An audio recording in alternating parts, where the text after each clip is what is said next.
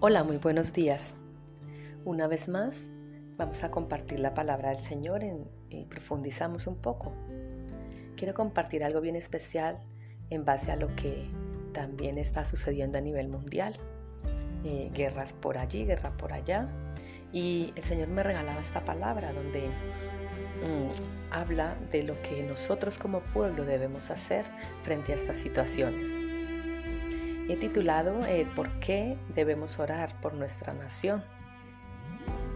En segunda de Crónicas de 7 del 11 al, al 22 eh, habla aquí de cómo el rey Salomón eh, hablaba con el Señor y uno de esos pactos con el Señor era el Señor demandaba y daba una orden a Salomón de lo que el pueblo tenía que hacer para él pues extender su mano, ¿verdad? Y hacer lo que eh, lo que tanto la gente anhelaba.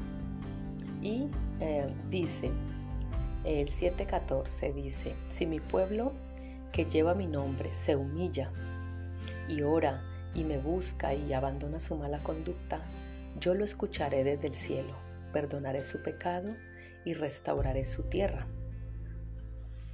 Aquí podemos notar cómo el Señor está demandando de nosotros eh, cuatro acciones. La primera, humíllate, ¿verdad? La segunda, ora. En esa humillación, ora. Habla con el Señor, exprésale con tus propias palabras. Luego que te dice, búscale. Esta búsqueda mm, se refiere a una búsqueda constante. Todos los días venir y hacer esto de humillarse y orar. Luego dice que abandona tu mala conducta. Abandona lo que tú sabes que estás haciendo mal en lo que estás persistiendo todo el tiempo y que también eh, puede ser esa debilidad que no puedes controlarla por tus propias fuerzas. Pero eh, de eso se trata cuando dice el Señor que ven ante Él y humíllate y ora, pídele ayuda, eh, dile al Señor lo débil que eres y cuéntale esa debilidad y que sobre todo quieres tú dejarle ¿verdad? Quieres dejar esta mala conducta, esta mala acción, estos malos pensamientos y seguramente el Señor te va a ayudar a que a darte la fuerza en esa debilidad para que abandones esa mala conducta. De lo contrario, si no la abandonas, de nada sirve que le busques, que ores y que te humilles. De nada sirve, porque realmente cuando hay un verdadero arrepentimiento, eh, la acción que viene innata por naturaleza es apartarse del mal, apartarse del mal camino, eh, dejar de hacer lo malo que estabas haciendo. Entonces es bien interesante eh, escudriñar la palabra y conocerla y poder entender realmente lo que el Señor demanda de nosotros ¿no? y cómo lo tenemos que hacer. El rey Salomón Ah, dedicó el templo y vio allí la magnificencia de la presencia de Dios. El pueblo celebró durante días y días. El rey oró una oración que parecía cubrir todas las posibles contingencias, pidiendo dirección. Él pedía liberación, él pedía perdón. De noche vino Dios, dice la palabra, vino a Salomón y le explicó simple y llanamente que si el pueblo seguía sus caminos, los caminos de Dios, entonces, ahí es cuando viene, entonces el Señor va a hacer una acción, ¿verdad? Entonces es cuando yo voy a escuchar sus oraciones y voy a sanar su tierra. Eso necesitamos, eso queremos, ¿verdad? Eso anhelamos para nuestra querida Colombia y ahora para nuestros hermanos y nuestros amigos en Israel eh, esta tierra santa y bendita que está pasando por, por guerra, guerra total. Y si miramos atrás a la historia de Israel, veremos que cada vez que el pueblo no siguió el plan de Dios, pues no recibieron lo que Dios tenía planificado para ellos. Pero cuando adoraron también a otros dioses se hicieron su propia voluntad, que es lo que pasa mucho en, en muchas naciones y yo creo que en casi todas, cuando también vemos que se casaron con miembros de otras tribus o miembros de que no son, eh, sabes, del mismo eh, linaje, por decirlo así, o ese yugo desigual, como dice la palabra.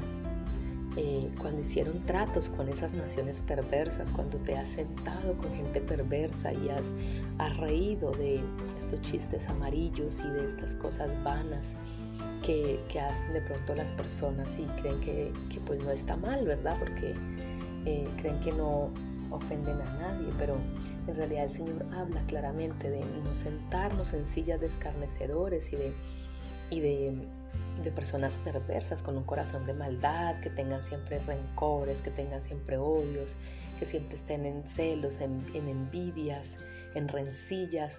Eh, el Señor habla de no juntarnos con ese chismoso que siempre está queriendo eh, dañar a otra persona con lo que maldice, ¿no? Lo que maldice de esa persona. Así que todo esto eh, hace que pierdas la fortaleza espiritual, todo esto hace que pierdas ese llamado porque te paraliza, no te deja avanzar.